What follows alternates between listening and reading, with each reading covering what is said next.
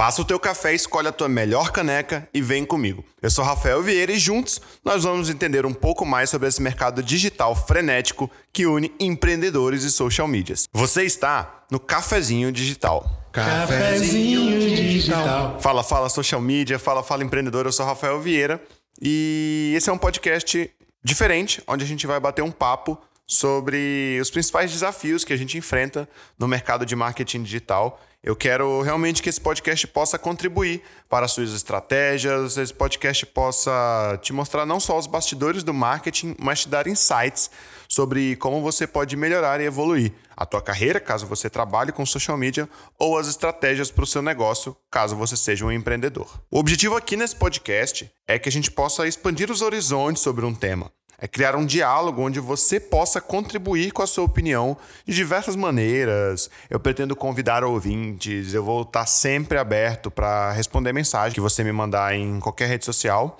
E sempre que possível trazer visões diferentes sobre o mesmo tema. Então, esse não é um podcast onde vai ser só o Rafael aqui durante todos os episódios falando, simplesmente enchendo o teu ouvido de coisa, mas eu pretendo em dados momentos, trazer convidados para conversar comigo aqui sobre os temas que a gente trouxer para o podcast. Esse episódio é um episódio onde eu vou me apresentar um pouco mais e explicar para você como eu comecei no marketing digital. E o objetivo de fazer isso é, primeiro, que a gente crie uma relação, uma relação de proximidade, onde você conheça a minha história e que você me conte, que isso seja uma carta branca para você me contar a sua história também. E segundo, superar essa barreira para que nos próximos episódios a gente possa conversar sobre qualquer tema, uma vez que você já sabe quem eu sou, de onde eu vim, como eu vim parar aqui. Oi, moço, pode me ver um café? Pode me ver um café? Chefia, me vê um café, por favor. Moço, me vê um café?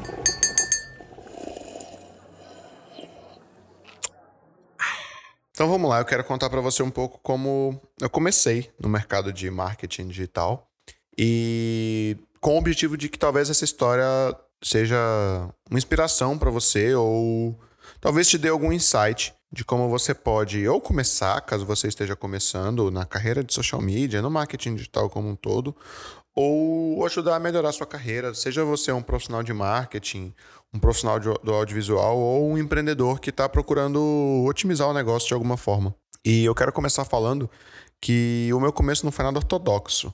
Por quê? Quando eu me entendi como, vamos dizer assim, adulto, eu entrei na faculdade muito novo. Eu entrei na faculdade, eu passei no vestibular com 16 anos, mas eu entrei na faculdade com 17 e foi na faculdade de engenharia civil. Eu fui aprovado para engenharia civil na Universidade Federal do meu estado e até então eu adorava engenharia e achava que seria algo fantástico para minha vida. É, foi só no final do segundo ano de faculdade que eu já sempre fui fascinado por tecnologia, resolvi comprar minha primeira câmera digital. Eu lembro que eu passei vários meses me preparando para comprar um equipamento e eu escolhi uma câmera simplesmente pela necessidade que eu queria de ter um equipamento, uma câmera digital tecnológica. Porque eu acredito assim, eu passei muito tempo acompanhando a tecnologia do mercado digital, do mercado de câmeras. Eu lembro quando as câmeras digitais começaram a ser lançadas, eu lembro de ter mexido numa câmera de um amigo da minha mãe quando eu era adolescente. Era uma câmera que a foto era salva num disquete. Talvez a maioria das pessoas que escutem esse podcast não saibam o que é um disquete, o que não me faz velho. Mas vamos lá. Eu resolvi que eu ia comprar minha primeira câmera e passei um bom tempo juntando e eu comprei. Eu lembro claramente, foi uma Canon XS. Para quem gosta de fotografia, é a vovozinha das câmeras da linha Canon T, T T5i, T6i, por aí vai. É, é a tataravó de, de várias câmeras que são utilizadas hoje para os aspirantes e para os amantes de fotografia. E eu lembro que quando eu comprei essa câmera, ela chegou no final de 2011, novembro de 2011. E eu imediatamente já, já comecei a fotografar, sair para fotografar, para brincar com a câmera, entender um pouco mais.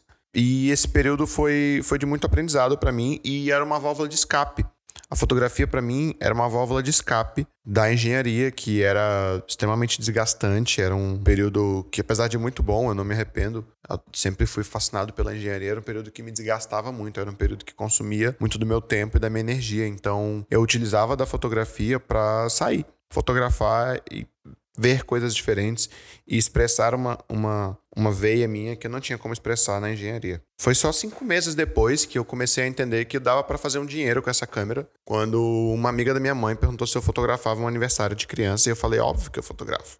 Era claro que, nossa, com certeza.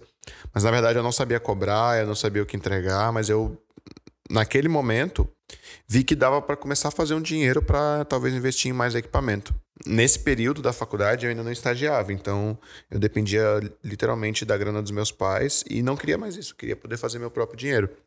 Comecei a estudar como cobrar um para uma fotografia de aniversário, fiz um orçamento, mandei um orçamento para a moça e ela topou. Eu fotografei um aniversário de cinco anos, com pouco mais de seis meses de fotografia. Entreguei as fotos e a cliente achou super legal, gostou e me indicou para outras pessoas. Uma dica que eu peguei naquela época é que em aniversário de criança sempre tem outras crianças que vão fazer aniversário, então esse mercado ele escalona muito rápido se você fizer um bom serviço, se você aparentar para as pessoas ao redor também como um bom profissional. Isso foi uma coisa que eu trouxe para mim até hoje. Eu vejo isso no mercado de social media. Um empreendedor sempre conhece outro no mercado de prestação de serviço. Então, se você consegue fazer essa conexão e atender bem um cliente, obviamente essa escala vai existir. Com o tempo, eu comecei a entender que o mercado de fotografia era um mercado grande, que eu poderia investir e comecei a me encontrar lá dentro. Foi muito, muito rápido o, o tempo que eu demorei para entender que talvez fotografia de aniversário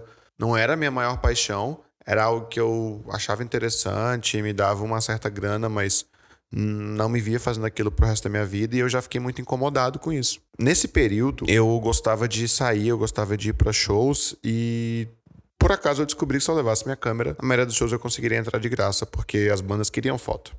Nesse período eu conheci um grande parceiro, que quem me conhece há um tempo já sabe, que é o Douglas, e não demorou muito pra gente formar uma, um projeto juntos. O Douglas tinha um projeto de fotografia chamado Mosh, Mosh Photography, e não demorou muito pra gente transformar isso no Mosh Crew, que era um projeto de audiovisual. A gente na época dizia que era uma empresa, mas eu chamo de projeto porque hoje, até hoje, é o projeto de vida do Douglas. Então, e naquele momento foi um puta projeto para mim, foi o que me, me fez gostar de novo do audiovisual que os eventos tinham me tirado isso. O audiovisual para bandas nos mostrou que o mercado de bandas era um mercado muito carente e a gente passou um bom tempo, nessa época do Mosh ainda, trabalhando com eventos. Nesse período, de 2013 a 2016, nós produzimos mais de 100 eventos na cidade uma cidade relativamente pequena e a gente conseguiu fazer um bom movimento na cena musical, na cena cultural, colocar as bandas para tocar e foram mais de 400 shows nesse período que a gente produziu. Isso me deu outra bagagem muito boa, que era de relacionamento com o público, de empreender, porque eu tinha que fazer todo um relacionamento de fluxo de caixa dos eventos, eu tinha que pagar fornecedor, eu tinha que pagar equipe, eu tinha que pagar artista, eu tinha que gerenciar pessoas. Claro que eu não fazia isso sozinho, fazer isso com a equipe que a gente tinha no Mosh, mas isso me ensinou muito sobre gerenciar a equipe, sobre lidar com esse tipo de gente e também uma coisa que o mercado da música me ensinou muito foi lidar com ego. O artista, ele é um, um, personagem que tem muito ego. E a gente fala isso muito no meio musical. Talvez algum músico que esteja ouvindo isso não goste muito disso. Eu falar sobre isso, mas eu gosto de trazer essa visão porque o artista tem muito ego. E logo logo, quando eu migrei para o mercado de produção audiovisual voltado para o marketing, eu entendi que esse ego ele não era restrito ao artista, a pessoa que estava no palco. Esse ego ele é do criador, ele é da pessoa que investe a energia dela em criatividade. Então, eu acredito que eu aprendi a lidar muito cedo com isso. Eu, te, eu, eu levei a faculdade de engenharia até o final. Já nos últimos semestres eu tinha certeza que eu não queria atuar imediatamente na área porque a gente já tinha um projeto consolidado, o Mosh já sustentava a equipe e mantinha a empresa, nós tínhamos um espaço físico, um CNPJ constituído. Só que também nesse período era muito cansativo. Eu trabalhar com produção de evento era muito cansativo, era muito desgastante. Eu tinha muita dificuldade de ter controle emocional, controle financeiro, eu tinha ansiedade, eu não conseguia ter relacionamento. Eu em época de evento eu tinha compulsão alimentar. Eu engordei muito, eu me estressei muito e passei uns seis meses até entender que o dinheiro não era o, o, o não era tudo nesse mercado. Eu queria construir algumas outras coisas para mim. E foi aí que eu conversei com, com o meu time, com as pessoas que dividiam o Mosh comigo. Eu até li recentemente a carta que eu escrevi para eles na época. E eu conversei com eles e falei, galera, não tá dando para mim. Produção de evento é um negócio que tá me desgastando muito. Só que nesse período, no Mosh, a gente não só produzia evento, a gente também fotografava e filmava. E várias pessoas já estavam procurando a gente para fazer fotos de empresas e para filmar vídeos para empresas. Porque na época nós éramos as pessoas que sabiam filmar. Então, o mercado de audiovisual aqui em Porto Velho estava começando ainda a ser, a se popularizar, a ter uma galera que não fosse mega agência trabalhando nisso e a gente entendia como filmar porque a gente já filmava para outros mercados. Então, a gente era procurado algumas vezes para fazer vídeo para empresas, muito ainda sem entender exatamente o porquê que essas empresas queriam esse vídeo, mas simplesmente alguém pagava para a gente fazer o vídeo e a gente ia lá e fazia o vídeo. Então, esse mercado foi surgindo no Mosh e no Mosh tínhamos um publicitário que era o Yuri, o Douglas tinha feito bom, boa parte da faculdade de publicidade. Eu tive uma proximidade muito forte com o mercado publicitário, com a faculdade de publicidade. Então a gente simplesmente começou a fazer esses projetos como um projeto paralelo. Nesse período que eu decidi sair do Mosh, uma das minhas conversas com o time foi justamente o quanto eles tinham de interesse nesse trabalho que na época era paralelo, que era o trabalho de produção audiovisual para clientes que a gente tinha de marketing. Porque eu já tinha percebido que esses clientes eles gostavam do que a gente fazia, eles pagavam um valor interessante, era menos trabalhoso do que, por exemplo, fazer um evento, dava muito menos dor de cabeça com o cliente do que fazer um aniversário ou um casamento, e a gente tinha uma remuneração legal e eu demorei um tempo para entender o porquê disso. Hoje eu consigo entender que a produção audiovisual para o mercado de marketing gera uma remuneração legal porque gera um resultado final na ponta. Porque o pro produto audiovisual, o produto que eu faço nesse trabalho, ele gera um retorno financeiro para o cliente. Mas naquela época, há quatro anos atrás, eu não entendia tanto isso. Eu só entendia que era um mercado que me pagava melhor e não me, me cobrava tanto, não me dava tanta dor de cabeça quanto outro mercado. Eu então comecei, ainda no Mosh, a me distanciar um pouco da produção de eventos, a delegar isso e a criar nesse, nesse período que eu estava ali mais ferramentas para entregar resultado para esses clientes. Então foi nesse período, já até um pouco antes, no final de 2015, que eu comecei a fazer anúncios para os clientes. Eu comecei a investir dinheiro em Facebook, eu comecei a fazer vídeo patrocinado nessas mídias, porque muito como um experimentalismo, eu via algo ali que podia funcionar.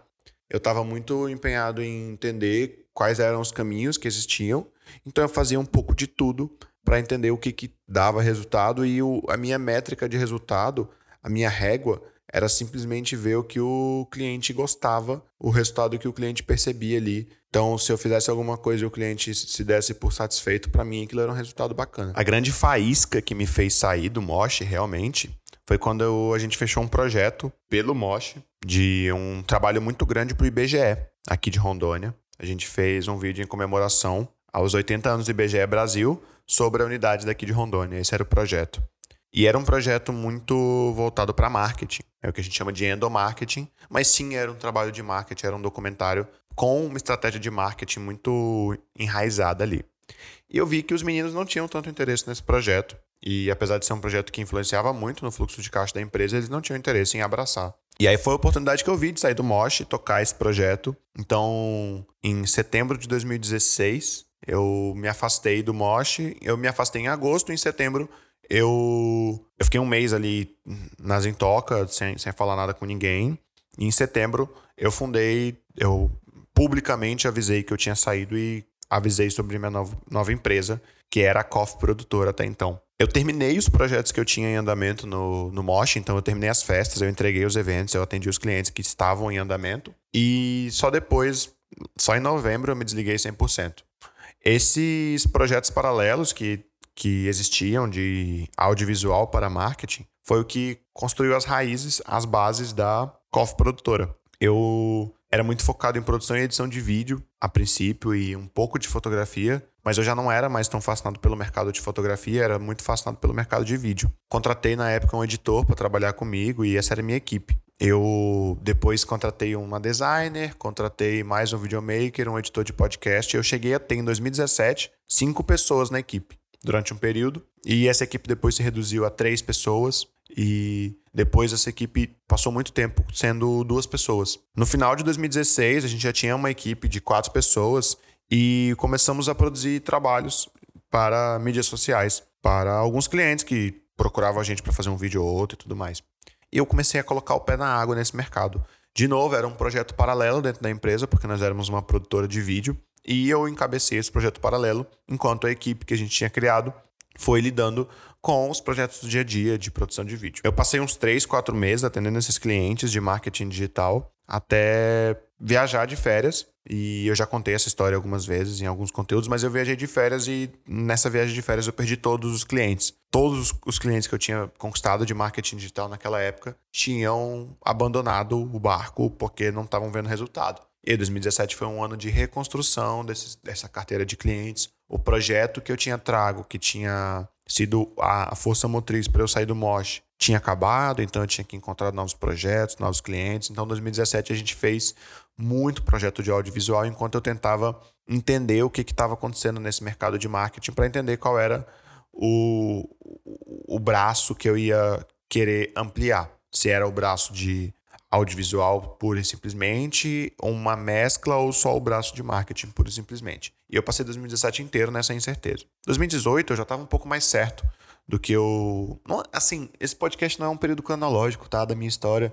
Eu só tô te mostrando algumas etapas que eu passei. E aí eu passei por uma etapa que foi, ó, ok, eu já sei o que, que eu quero fazer, agora vamos vender isso. Então eu passei um período ali de uns 18 meses, para ser mais, mais claro, assim, não foi só um ano, foi um período um pouco maior, estudando muito. Então, durante três anos, eu viajava muito para fora para fazer curso, porque aqui tem pouquíssima coisa. Todos os cursos que vinha para cá eu fazia, ainda faço isso hoje. Apesar de já estar tá um pouco mais aprofundado no mercado de marketing, quase todos os cursos que vêm para cá, para minha cidade, eu faço. Ainda vou para fora com frequência. Eu fui para fora mais de 20 vezes em três anos. Fazer curso, fazer curso, fazer imersão, participar de evento. Participei dos maiores eventos de marketing do país e demorei um tempo ainda para assumir para mim mesmo que eu não estava mais apaixonado pelo mercado de produtora.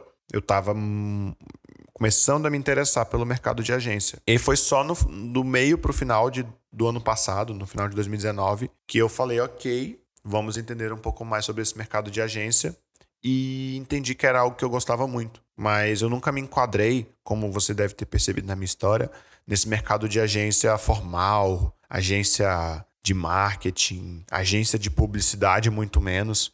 Então eu, eu tava meio que num limbo ali que eu não, não entendia qual era o lado que eu. Assim, eu não era uma coisa, eu não era outra. Eu gostava de agência, mas eu não era uma agência porque eu não era formado em publicidade. Então tava nesse limbo. E esse limbo durou um bom tempo. Esse limbo durou um tempo até eu, eu fincar meu pé. E, e falar: não, pera, eu sou social media. E é isso, que eu, é isso que eu sou, é isso que eu faço, é isso que eu quero fazer. E não tem nada de errado nisso. Então, hoje, ah, eu tenho uma agência, eu tenho uma agência chamada Agência Zal. Essa agência é muito fundada nas minhas costas, na história que eu construí para mim, nesse meu experimentalismo de ter passado por vários projetos, nesse processo de ter um pé na engenharia, então entender sobre gestão de projetos, ter um pé no audiovisual, então entender sobre criação, ter um pé em eventos, então entender sobre produção de eventos, ter toda essa permeabilidade que eu tive em vários mercados me fez uma agência muito única. Pelo menos que tenha esses, esses braços muito amplos, mas ao mesmo tempo tem uma clareza muito grande que é de resultado de processo. Como eu falei lá atrás, eu via o que era resultado muito de acordo com o que o cliente me dava de feedback. Então, se eu fizesse algo que eu adorava fazer, se eu fizesse algo super bom, super puta, adorei fazer, achei massa, achei sensacional, e no final da, das contas não me dava resultado, o cliente não, não curtia aquele, aquele resultado que eu entregava para ele, isso simplesmente não tinha valor para mim como resultado e eu simplesmente descartava. Hoje não é esse o processo, eu acabo reaproveitando, eu acabo aprendendo com esse processo, mas na época era simplesmente um descarte. Eu falava, não, isso não tem nada a ver, não importa, não é resultado para mim. Então, o meu resultado ele foi muito construído com base no feedback do meu cliente e hoje o meu resultado ainda é construído assim. Então, resultado para a gente aqui na ZAL é quando o cliente tem sucesso, quando eu fecho um projeto, quando eu fecho um cliente, o sucesso dele está muito interligado com o meu. E aí, isso para mim é a essência do resultado que eu entrego. E, e eu sinto que. Eu não sei te dizer se isso é um diferencial ou não, eu só sinto que o mercado gosta disso. O mercado tá me dando votos de confiança subsequentes e eu tô entregando. Eu sei que nesse mercado de agência, é, a gente está construindo um castelo de areia muito conturbado, no sentido de que você pode passar um bom tempo construindo resultados e destruir isso muito rápido. Então a minha preocupação é muito em cima disso, de qual é o legado que eu quero deixar para o mercado, porque hoje eu lido muito com, eu acredito que vários de vocês que estão escutando o podcast lidam muito com a insegurança do cliente de falar assim: não, mas eu já fiz isso com Fulano e não deu certo. Eu já fiz isso com Ciclano e não deu certo. Então, essa insegurança do mercado é um preço que a gente paga por não terem pessoas que se preocupam com isso. Então, eu levanto a bandeira de que a gente, a nossa geração que está entrando agora no mercado, eu me considero muito novo no mercado, por mais de já, de já por mais que eu já trabalhe com isso há, há cinco anos quase. Se considerar que o meu primeiro anúncio no Facebook foi em 2014, é óbvio que eu fiz muito sem, sem base de conhecimento, mas já tem um, um longo período que eu estou na estrada e esse longo período é muito curto para o mercado. Então eu, eu considero que a gente, você e eu que estamos aqui nessa conversa, temos sim o potencial de criar um novo cenário. E esse novo cenário, ele pode negar tudo de ruim que aconteceu. Ele não pode negar, mas ele pode anular tudo de ruim que aconteceu no cenário anterior e criar uma nova realidade. Então, o que eu acredito muito forte para o futuro é esse futuro de profissionais que buscam entregar um resultado qualificado, com base no que o cliente quer. Se você me escutou em qualquer conteúdo meu, você já me viu falando sobre isso. E que eu possa de uma certa forma, liderar esse movimento, porque ninguém fez isso por mim lá atrás. Então eu não tive ninguém fazendo isso de uma forma falando assim, cara, não faz essa cagada, não faz essa outra. Ao mesmo tempo, enquanto prestador de serviço, eu quero que o cliente reconheça o mercado de social media como um mercado de resultado. Então, o social media, na minha concepção, não é o cara que está ali fazendo qualquer coisa nas redes sociais, é o cara que está buscando resultado e se o cliente entender que esse profissional é o profissional que busca resultado, a gente consegue inverter toda a lógica do, do mercado e colocar as cartas na mão do social media. Porque é ele que dita o ritmo dos resultados. A gente não, não, não tem como deixar esse, esse, esse leme na mão do cliente se não é ele que dita os resultados. Eu já fui um hater muito maior sobre clientes. Eu, eu já, já achei que cliente era tudo uma merda e eu acho que essa rebeldia dos 20 e poucos anos me causou isso. Mas hoje, um pouco mais maduro, não só de idade, mas de mercado, eu percebo que o cliente não é uma merda, mas ele não tem sempre razão sobre o que você entende. Ele tem razão sobre o que ele entende e você precisa saber aproveitar esse lado. Mas se ele não tem razão sobre o que você entende, o teu desafio é fazer ele perceber que você entende e você sabe colocar em prática. Então, o que eu acredito para o mercado que eu, que eu, que eu mergulhei, como eu falei, eu não, eu não nasci para esse mercado, talvez, ou, ou, eu não fui educado formalmente para esse mercado ao longo da faculdade, mas eu mergulhei nesse mercado porque eu senti que era uma galera que estava muito conectada comigo, é uma galera que tem valores que eu acredito muito e é uma galera que tem como transformar empresas, sabe? Eu, eu sinto que o meu trabalho como social media, o meu trabalho como dono de agência, é impactar empresas, é impactar negócios que vão mudar outras pessoas. Então, eu me considero simplesmente um vetor dessa transformação. Ufa, eu não sabia se eu ia conseguir contar minha história sem ser tão prolixo e dar tanta volta e não chegar a lugar nenhum. Mas eu fiz esse podcast pra gente botar essa, essa linha base no nosso relacionamento aqui. E eu, assim, eu, eu nem acho que a minha história seja perfeita, não. Eu fiz muita cagada, eu errei muito prazo, eu entreguei muito resultado que o cliente não gostou, eu vacilei muito, muito. Mas eu acho que tudo para mim é aprendizado e crescimento. Então, se eu, se eu errei com algum cliente, ou se eu tenho muita gente que não gosta de mim até hoje. E assim, é um preço que eu pago e tá tudo bem, eu aprendi a lidar com isso. Mas eu, eu resolvi fazer esse primeiro podcast do cafezinho com a minha história, porque eu acredito que uma vez que a gente cria essa, essa relação, tudo que eu falei aqui, eu quero que seja uma permissão para você falar também. para você me falar sobre você, me falar sobre tudo que você acredita, tudo que você viveu, e que essa permissão seja uma, uma, uma carta para gente, uma, uma carta de liberdade para a gente poder trocar várias ideias. Então, eu espero que alguma coisa que eu falei aqui tenha sido útil para você.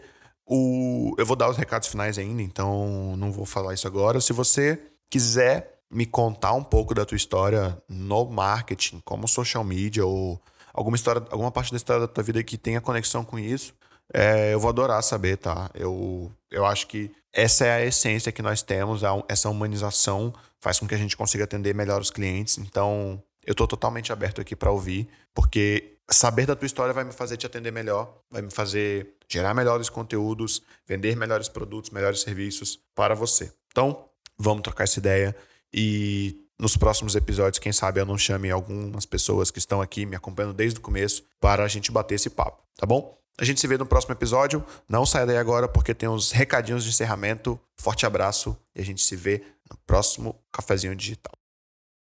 Então é isso. A gente encerrou aqui o primeiro episódio do Cafezinho Digital. Fico muito, muito, muito, muito, muito, muito feliz de você ter chegado até aqui comigo. Muito obrigado pela tua, pela, pela tua paciência de estar até aqui. Eu quero te fazer três, te dar três avisos, três avisos muito rápidos. E eu, eu quero primeiro explicar como vai ser a dinâmica desse podcast. Então, se você chegou até aqui e você gostou desse podcast, entenda o seguinte: a dinâmica dele vai funcionar da seguinte forma. Eu tenho outro podcast, eu vou avisar logo logo, mas esse podcast aqui, o Cafezinho Digital, ele vai sair duas vezes na semana, tá? Ele vai sair às terças e sextas-feiras. Então, toda terça-feira tem episódio do Cafezinho Digital e toda sexta-feira tem episódio do Cafezinho Digital, sempre com um tema novo, sempre com um tema relevante, sempre nessa pegada de reflexão e discussão. Eu quero sim trazer amigos para esse podcast. Eu quero mostrar para vocês que tem gente muito foda totalmente fora do radar. Eu quero poder conversar com essas pessoas. Não gente só fora do radar, mas eu quero poder usar esse espaço aqui como uma desculpa para convidar pessoas para gravar podcast comigo. Eu quero muito poder conversar com certas pessoas.